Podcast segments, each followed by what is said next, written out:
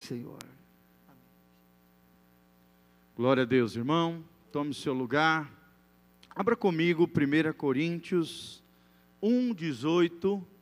1 Coríntios 1, 18. 1 Coríntios 1, 18. Nós vamos continuar, amados, nessa tarde, aquela série de estudos que estamos fazendo sobre os três aspectos da cruz de Cristo. Amém? Pastor Giovanni esteve, esteve ministrando já três ministrações sobre é, esse assunto tão primordial, tão importante de nós entendermos, que é a cruz de Cristo. Entendemos que a cruz de Cristo é a essência do Evangelho de Jesus Cristo. Nós já vimos que Jesus, ele morreu, né, ele foi crucificado por nós, como nosso substituto, amém? Ele morreu naquela cruz onde eu e você deveríamos morrer por causa do nosso pecado. Jesus morreu ali e nós fomos libertos, restaurados dessa condenação eterna, porque ele foi o nosso substituto. Nós também já vimos numa quinta-feira, uma outra hora posso estar ministrando para vocês, o segundo estudo, que também está lá no nosso site, betelonline.com.br. À direitinha, lá em cima, você vai ver TV online onde tem todos os vídeos das últimas ministrações da igreja ali. Você vai ver os, a segunda parte desse, desse estudo, que é os três aspectos da cruz de Cristo, onde nós falamos de Jesus como nosso representante. Amém? Jesus foi crucificado como nós, ou seja, como nosso representante na cruz do Calvário. E hoje nós vamos ver a terceira parte quem sabe a parte final, vamos ver se a gente conclui hoje, que é Jesus como nosso estilo de vida. Amém? Fala comigo, Jesus é o meu estilo de vida. Ou seja, como Cristo foi crucificado em nós, nós também precisamos crucificar a nossa carne, o nosso eu, o nosso ego, os nossos desejos pecaminosos, precisamos morrer diariamente para tudo aquilo que é contrário aos princípios do reino de Deus, e como Jesus foi crucificado, eu e você temos que crucificar tudo isso para agradarmos o nosso Senhor. Amém? Vamos ver então o que Paulo fala, são os dois versículos-chave dessa ministração. 1 Coríntios 1,18, a Bíblia diz: Certamente a palavra da cruz é loucura para os que se perdem, mas para nós que somos salvos é o poder de Deus. Glória a Deus. Fala comigo, a palavra da cruz é loucura para os que se perdem, mas para nós que somos salvos é poder de Deus. Amém? Quem quer esse poder da cruz aí sobre a sua vida? Levanta as mãos bem alto comigo e fala: Senhor, eu quero viver no poder da cruz. Que o teu poder, que emana da cruz, que flui da cruz do Calvário, venha sobre a minha vida, em o nome de Jesus. Final é para nós, para nós que somos salvos, é poder de Deus. Nós vimos na primeira ministração que eu falei sobre o poder da cruz, antes de começar a falar sobre esses três aspectos da cruz, nós vimos que tudo o que abrange o Evangelho está centralizado na cruz e na ressurreição. E é interessante que no domingo eu vou ministrar sobre a esperança da ressurreição. Então, nós estamos terminando uma série de estudos sobre a cruz, cujo é a essência do Evangelho, a centralidade da mensagem de Jesus Cristo está na cruz, mas também na ressurreição. E no domingo de manhã, às 9 horas, e no domingo à noite, às 19h30, nós estaremos falando sobre essa outra grande verdade que é a ressurreição. Se você não entender a cruz de Cristo e a ressurreição, você não entendeu nada do Evangelho de Jesus. Amém? Você não vai ser salvo, porque a salvação só vem para aqueles que entendem a graça de Deus, revelada na cruz de Cristo e na ressurreição de Jesus. É a nossa morte com Ele, a cruz, e a nossa nova vida com Ele, que é a ressurreição. Amém? Uma das últimas coisas que nós tivemos ministrando, terminando lá, aquela parte que fala sobre Jesus como nosso representante, nós falamos de duas facetas da vida cristã. Primeiro, falamos que a vida cristã são atos, ou seja, é uma decisão. Amém? Se você não tomar uma decisão por Jesus, você não entra na vida cristã. Por exemplo, quando você entrega a sua vida e o seu coração para Jesus, com essa primeira decisão, as portas do céu se abrem para você. Amém? E quem é a porta do céu? Jesus. Quem é o caminho para o céu? Jesus. Ele que disse: Eu sou o caminho, a verdade e a vida. Ao mesmo tempo que Jesus é a porta, Ele é o caminho. Mas tudo começa, a salvação começa com uma decisão. Hoje nós vemos uma legião de crentes que são indecisos. Uma hora quer Jesus, outra hora quer o mundão, uma hora quer agradar a Deus, outra hora quer agradar o seu coração. Irmão, se você não tomar uma decisão de crente, de cristão de verdade, de alguém que tem compromisso com Jesus, você não faz parte do povo da cruz. Amém?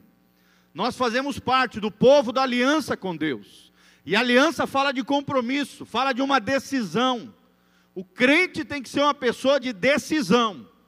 Por exemplo, tem muita gente que troca Jesus por um namorado, uma namorada, um relacionamento errado, ou por uma proposta financeira, ou porque, por, porque quer agradar os amiguinhos.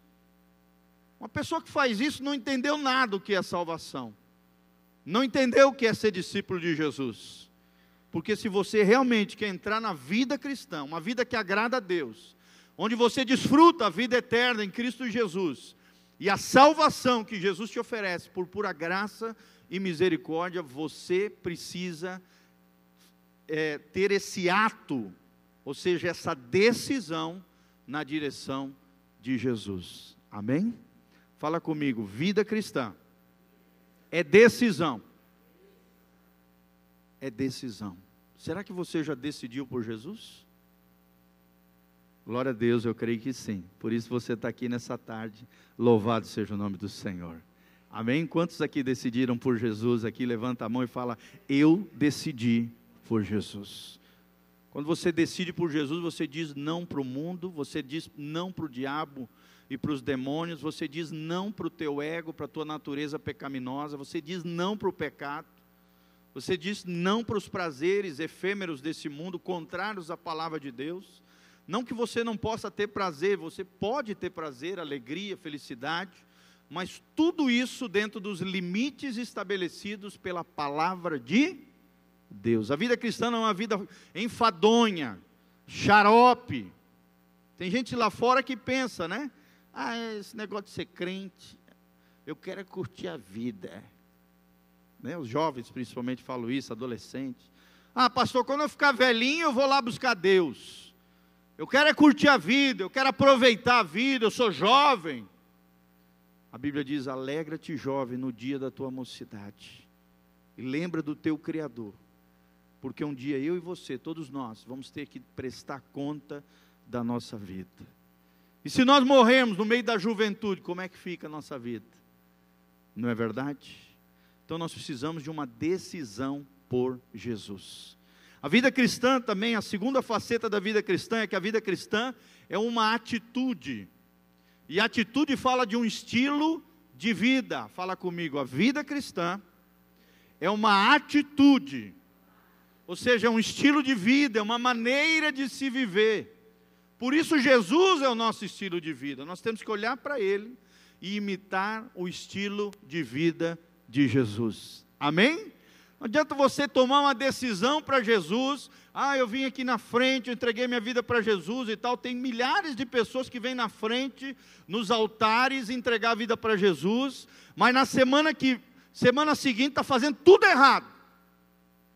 Tomou uma decisão, mas não tem uma atitude, não tem o estilo de vida de Jesus. Eu te pergunto, essa decisão que ele tomou é real, sim ou não? É digno de salvação, sim ou não? Não adianta nada falar que você ama Jesus se você viver a vida toda errada, com o estilo de vida que Jesus estabeleceu para mim e para você. Então a vida cristã é um ato, ou seja, uma decisão, onde você entrega o seu coração e a sua vida a Jesus, amém? Mas também é uma atitude, uma postura, uma posição, um tipo de andar, um tipo de caminho, um tipo de vereda, a vereda da justiça, o caminho de vida eterna, um estilo de vida, o estilo de vida de Jesus. Amém? Presta atenção, querido, a entrega pessoal a Deus é um ato, mas para ser conservado, a salvação, a vida eterna, é necessário uma atitude de entrega total ao Senhor. Será que você tem se entregado totalmente a Deus? Será que Deus tem o total do teu coração? Será que as tuas atitudes, o teu comportamento, o teu dia a dia, a maneira como você trata os teus filhos, o teu cônjuge, você no seu ambiente de trabalho, você na sua casa, quando ninguém vê, Será que você tem tido o estilo de vida de Jesus? Será que você realmente tem se entregado totalmente ao Senhor, querido? Será? William Bolt, um dos fundadores de uma das maiores organizações cristãs que esse mundo já viu, chamado Exército de Salvação. É uma entidade filantrópica nos Estados Unidos. Esse homem, ele fundou uma das maiores organizações que levou milhares e milhares de pessoas à salvação, que ajuda pobres, que levanta orfanatos, que dá roupa, comida e ajuda milhares de pessoas nos Estados Unidos, e não só nos Estados Unidos, ao redor do mundo todo. Olha só as palavras desse homem sobre essa vida de entrega total a Jesus. Olha o que ele falou, fundador do Exército da Salvação, chamado William Booth. Ele diz assim: Quando eu entreguei a minha vida a Deus, entreguei tudo. Deus já teve em suas mãos homens melhores que eu mas de mim ele recebeu tudo. Amém? Fica arrepiado só de falar. Olha que coisa linda. Será que Deus tem recebido tudo de você, querido? Será que quando Deus pede uma área da sua vida, algo de você, uma situação mal resolvida, uma mazela talvez na sua alma, uma ferida que está ali aberta, uma situação ou uma direção que Deus te dá, será que Ele tem tudo de você? Será que Ele tem tudo de você? Será que Ele tem todo o teu coração? Querido, Deus não quer grandes homens, grandes mulheres, isso Ele faz. Ele quer homens e mulheres que entreguem tudo a Ele. Amém? Será que você tem entregado tudo a Ele, a sua casa? A sua família, seus negócios, o seu carro é dele, né? os seus bens pertencem a ele, o dinheiro que você tem na mão não é teu, é dele. Querido, quando a gente entende que tudo que nós temos, que toda a criação pertence ao Senhor, tudo fica mais fácil. Sim ou não? Eu me lembro da história de Charles Spurgeon, quando ele voltou de, de uma ministração, ele tinha uma grande igreja na Inglaterra, foi um dos maiores pregadores, ele é conhecido como o príncipe dos pregadores. Ele chegou em casa depois de ter servido o Senhor. Ele voltou para casa, chegou lá, sua casa estava toda incendiada. E as pessoas olharam para ele e ficaram impressionados. Como que aquele homem, numa situação dessa, onde a sua casa tinha, estava totalmente incendiada, não estava desesperado numa situação daquela? Aí as pessoas perguntaram para ele, para o Charles Spurgeon, perguntaram, mas por que, você não está desesperado? Sua casa foi totalmente incendiada. Aí Charles Spurgeon virou para essas pessoas e falaram assim: Olha, esse problema não é meu. Essa casa não é minha, essa casa era do Senhor. Se Deus permitiu que o fogo tomasse a minha casa, Deus vai providenciar uma nova casa para o seu servo, para aquele que ele ama. Amém? Essa casa não é minha, é do Senhor. É problema de Deus, não é meu. Amém, queridos? Imagina uma situação dessa acontecer comigo e com você. Como é que nós reagiríamos? Que tipo de palavra sairia da nossa boca? Palavras de gratidão, palavras de entrega, como esse homem fez. Senhor, ó, glória a Deus, como Jó, né? O Senhor deu, o Senhor tirou. Louvado seja o Senhor. Será que nós temos esse tipo de atitude com Deus, querido? Quando quebra alguma coisa, quando queima algo, quando estraga um aparelho eletrônico na sua casa que você acabou de comprar, será que você xinga, murmura, reclama, fala mal dos outros, da loja, da pessoa? Ou você reage da maneira correta, entregando tudo ao Senhor? Amém? Entregue tudo a Deus, irmãos. A W. Tozer, eu li na última quinta-feira, ele disse assim: o crucificado não olha para trás, ele não volta para trás, ele não possui mais planos próprios para o futuro. Quem já morreu, irmão, para esse mundo, nada desse mundo o atrai. Amém? Nada. Nada desse mundo o atrai. Ele não estabelece planos próprios, projetos próprios, não. Ele entende que os seus planos e os seus propósitos pertencem ao Senhor. Ele não fica preocupado com o futuro, porque ele entende que o futuro dele está nas mãos do Senhor. Olha o que diz Mateus 6. A Bíblia diz: basta a cada dia o seu mal. Por que, que a gente está sofrendo com medo, preocupado com relação ao futuro? Hein, irmãos? Em outras palavras, Deus está dizendo: olha, encare o mal quando ele vier, no dia que ele vier. Mas não fique atraindo o mal com medo do futuro. Porque o mal vai vir uma hora ou outra, dor, sofrimento, dificuldade, luta, tribulação, problema, vai vir ou não, irmãos? Isso faz parte da vida. Encare cada leão, encare um leão por dia. Se nós fôssemos transliterar esse versículo, seria isso: mate um leão por dia. Mas entregue o teu futuro para o Senhor. Amém, querido? Quantos aqui vão entregar o seu futuro para Deus e vão aprender a descansar no Senhor? Querido, nós somos a geração mais depressiva, mais estressada, mais ansiosa, mais agoniada da história da humanidade. Sabe por quê? Porque é uma geração que não aprendeu a confiar em Deus. É uma geração que fica preocupada com o mal que ainda não veio.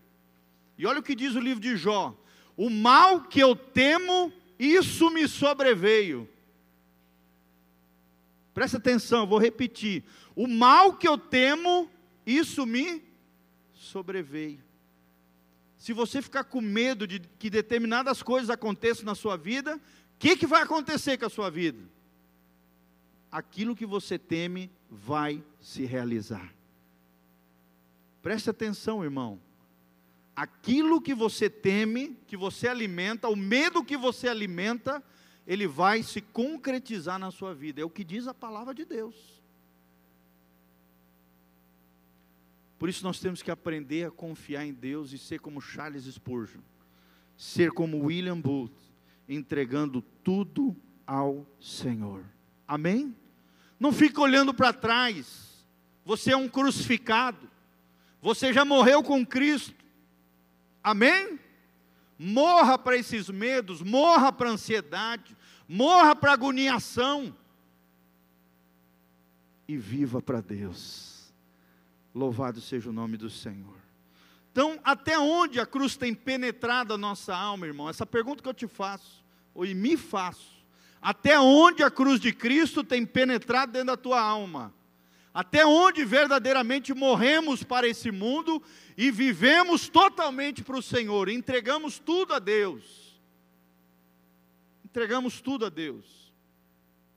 Até onde? Até onde temos confiado no Senhor? Até onde a cruz tem penetrado na sua alma, irmão?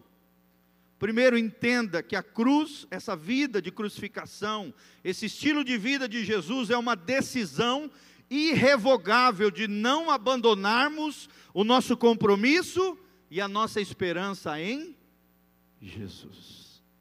Hoje o que mais nós vemos é crentes dodóis, é crentes chorões, é crentes frágeis, crentes superficiais, mas em nome de Jesus você vai ser diferente para a glória de Deus. Amém? Você não pode ficar recuando da sua fé por qualquer coisinha banal. Você não pode desistir da vida cristã porque veio uma dificuldade na sua vida. Deus não fez o que você achava que Ele tinha que fazer.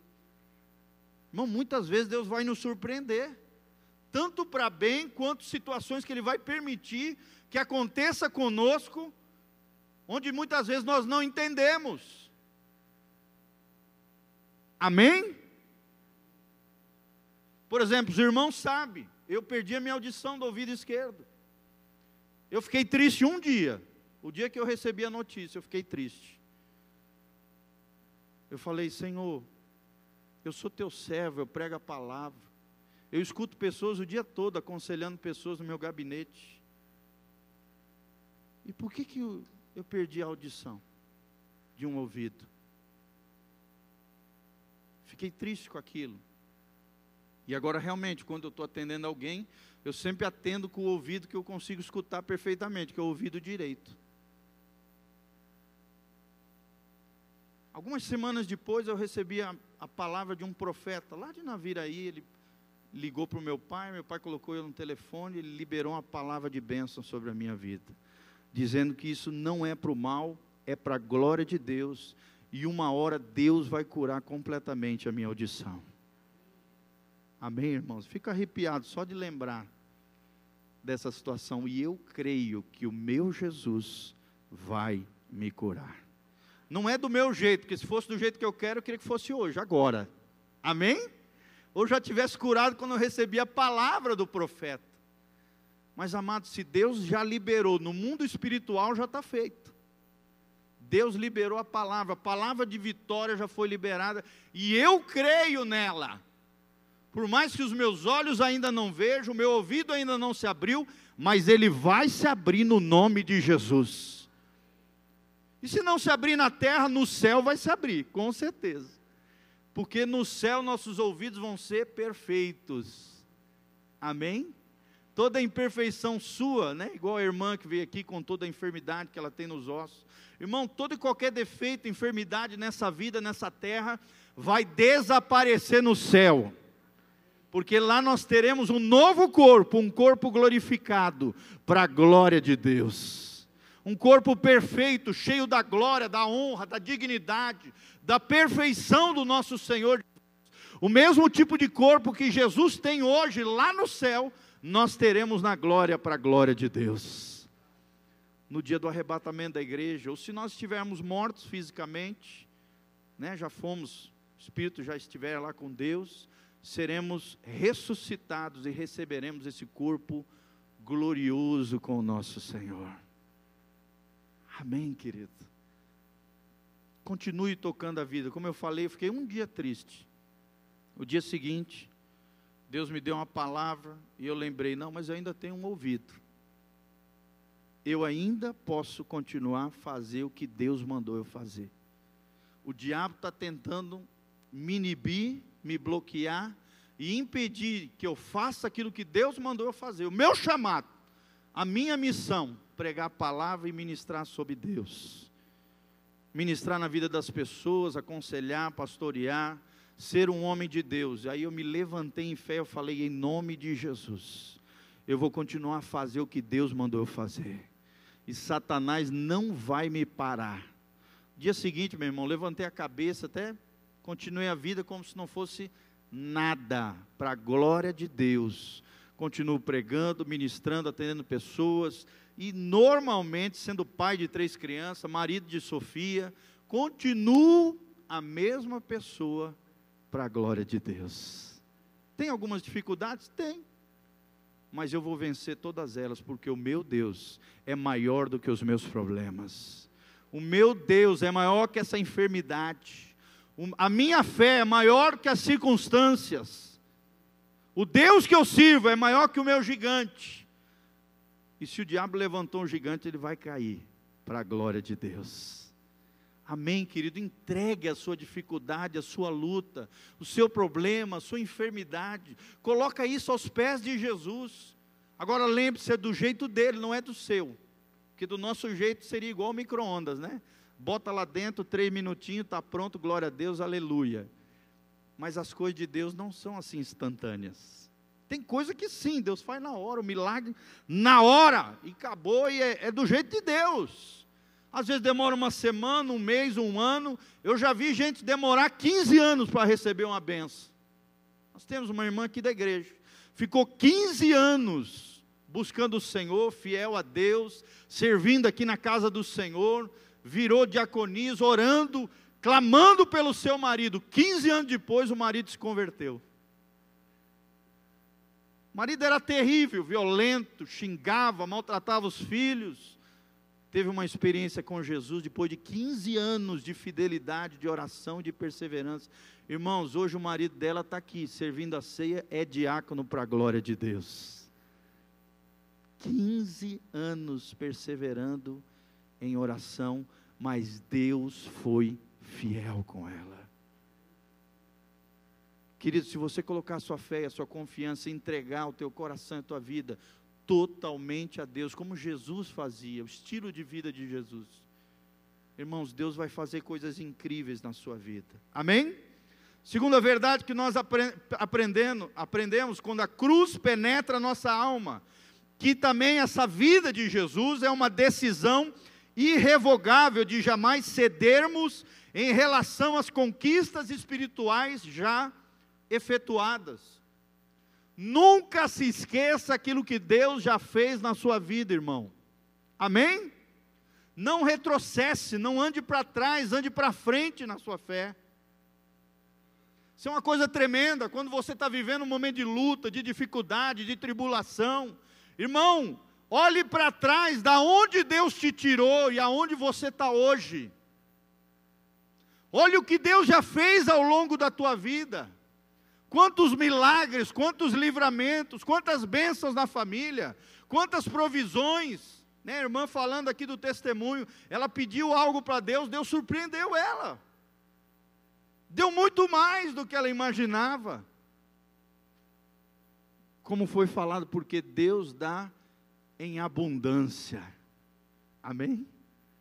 Em abundância, superabundante graça de Deus. Então não recuem dentro das conquistas espirituais já recebidas, já efetuadas por Deus na sua vida. E terceiro lugar, é uma atitude contínua de entrega e rendição ao Espírito Santo, sempre que ele nos convencer de algo.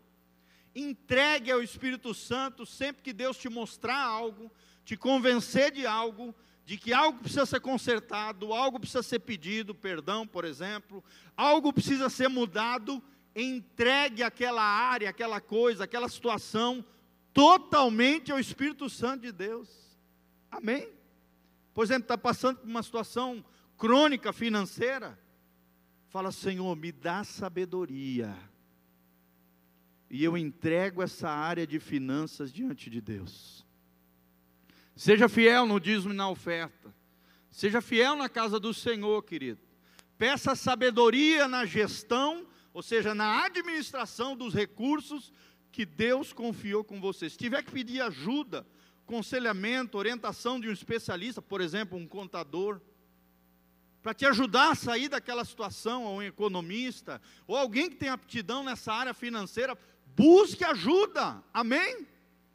A Bíblia diz: na multidão dos conselheiros há sabedoria. Por exemplo, quando eu fui comprar minha casa, eu orei a Deus. Mas eu também chamei três especialistas para ir lá ver a casa para ver se era um bom negócio. Amém? É claro que eu orei a Deus, falei: Deus, abre as portas, gera os recursos, me abençoa com financiamento. Não tinha condição de pagar a vista na época. Orei falei: Senhor, achei a casinha num lugar maravilhoso, acho que é de Deus.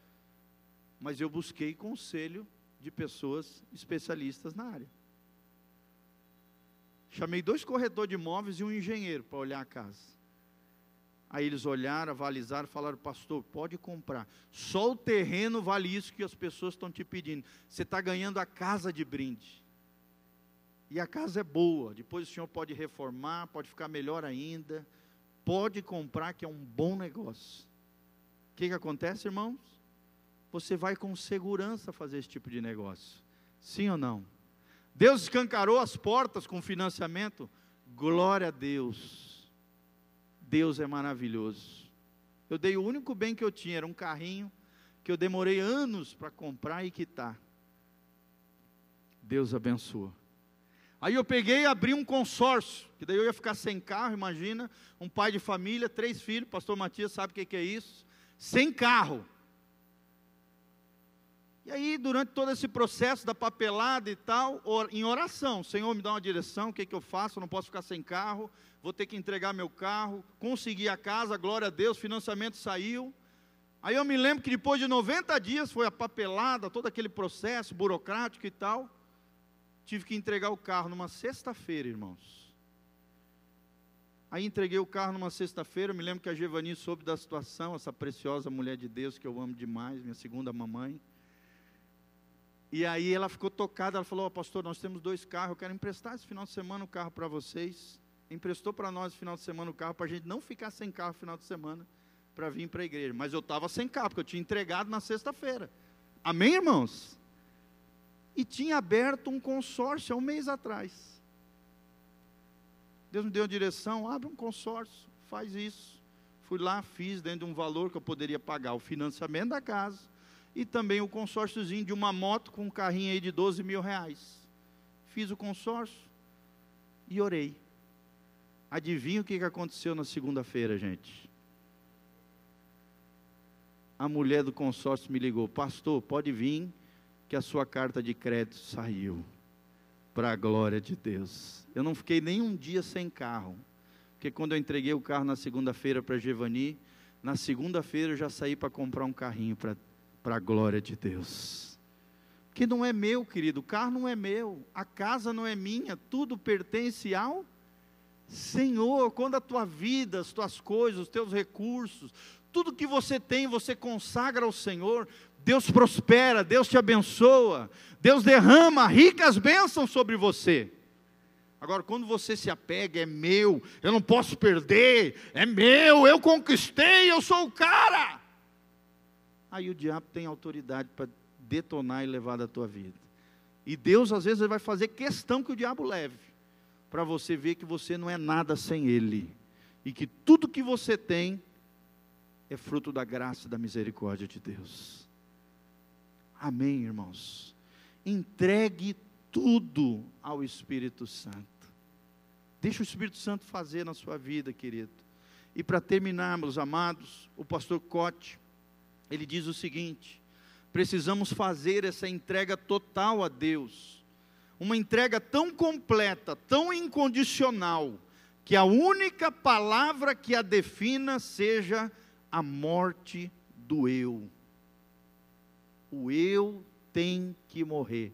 Coloca a mão no seu coraçãozinho comigo e fala assim: o eu tem que morrer. Fala assim: já não vivo mais eu, mas Cristo vive em mim. Fala de novo: já não vivo mais eu, mas Cristo vive em mim. Então tem que haver a morte do eu, a morte do princípio de seguirmos o nosso próprio caminho. Querido, pare de seguir o teu caminho.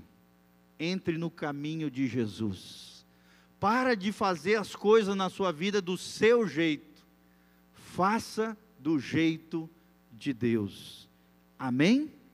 Para terminar, querido, abra lá comigo Romanos 12, 1. Olha o que diz aqui. Romanos 12, 1. Fala da nova vida em Jesus, desse estilo de vida de Jesus, que nós vamos ter que continuar num outro episódio que eu não terminei. Mal e mal comecei. Amém? Quem está sendo abençoado aí vai ser mais em nome de Jesus. Glória a Deus. Então tem mais ainda uma palavra, ou duas, sei lá, é Deus que fala aqui, Ele que tem o controle desse culto. Amém? É tremendo, gente. Esse estilo de vida de Jesus, como um dos aspectos da cruz de Cristo, é extraordinário. Jesus como nosso estilo de vida. Olha o que diz a Bíblia aqui em Romanos 12, 1. Rogo-vos, pois, irmãos, pelas misericórdias de Deus, que apresenteis o vosso corpo, ou a vossa vida, pode ser, por sacrifício vivo, santo e agradável a Deus, que é o vosso culto racional, o vosso culto inteligente. E não vos conformeis com este século, ou com esse mundão sem Deus, mas transformai-vos pela renovação da vossa mente, para que experimenteis qual seja a boa, agradável e perfeita vontade de Deus. Quem quer experimentar a boa, perfeita e agradável vontade de Deus, fala assim: Senhor, eu quero experimentar a boa, perfeita e agradável vontade de Deus. Agora, para que você experimente isso, há requisitos. Qual é o requisito de Deus? Primeiro, que você apresente a sua vida como um sacrifício vivo e um culto inteligente para Deus. Fala disso que nós falamos até agora, de uma entrega total do teu corpo, da tua alma. Alma fala do quê? Da tua vontade, dos teus sentimentos, da tua mente e do teu espírito diante de Deus. Entregue-se totalmente ao Senhor, querido. Isso é o culto mais inteligente que existe. Segundo lugar, renove a sua mente pela palavra e seja transformado, não tendo uma mente mundana, mas sim a mente de Jesus. Quantos querem ter a mente de Jesus aqui? Fala glória a Deus. Então fica de pé em nome de Jesus, vamos orar, querido. E lembre-se o resumo dessa palavra. Deus te chamou para morrer para o eu e para viver para Jesus. O estilo de vida de Jesus tem que estar presente na sua vida. Então, cada vez que você estiver passando por uma dificuldade, tiver que se sacrificar em alguma coisa, tiver que se negar, tiver que dizer não, lembre-se das palavras de Jesus: se alguém quer ser o meu discípulo, negue a si mesmo, tome a sua cruz e siga-me. Então faça isso, querido. E você vai ver como você vai ter uma vida abençoada por Jesus. Já não vivo eu, mas Cristo vive em mim. Levanta as mãos para o alto comigo, Pai, no nome de Jesus. Te agradeço por cada um dos teus filhos que estão aqui.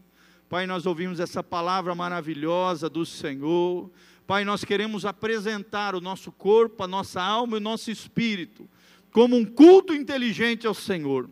Pai, nós não queremos ser parecidos com o mundo, ter a mente mundana, mas sim a mente de Cristo. Por isso, transforma a nossa mente, os nossos pensamentos, o nosso coração, Pai, para que possamos experimentar a boa, perfeita e agradável vontade de Deus para nós. Senhor, que haja morte do eu, que possamos morrer para os desejos pecaminosos, para os anseios desse mundo, que possamos entender que tudo que temos, inclusive a nossa vida, não é nossa, é do Senhor. Os nossos bens não são nossos, são teus. A nossa família não é nossa, é tua.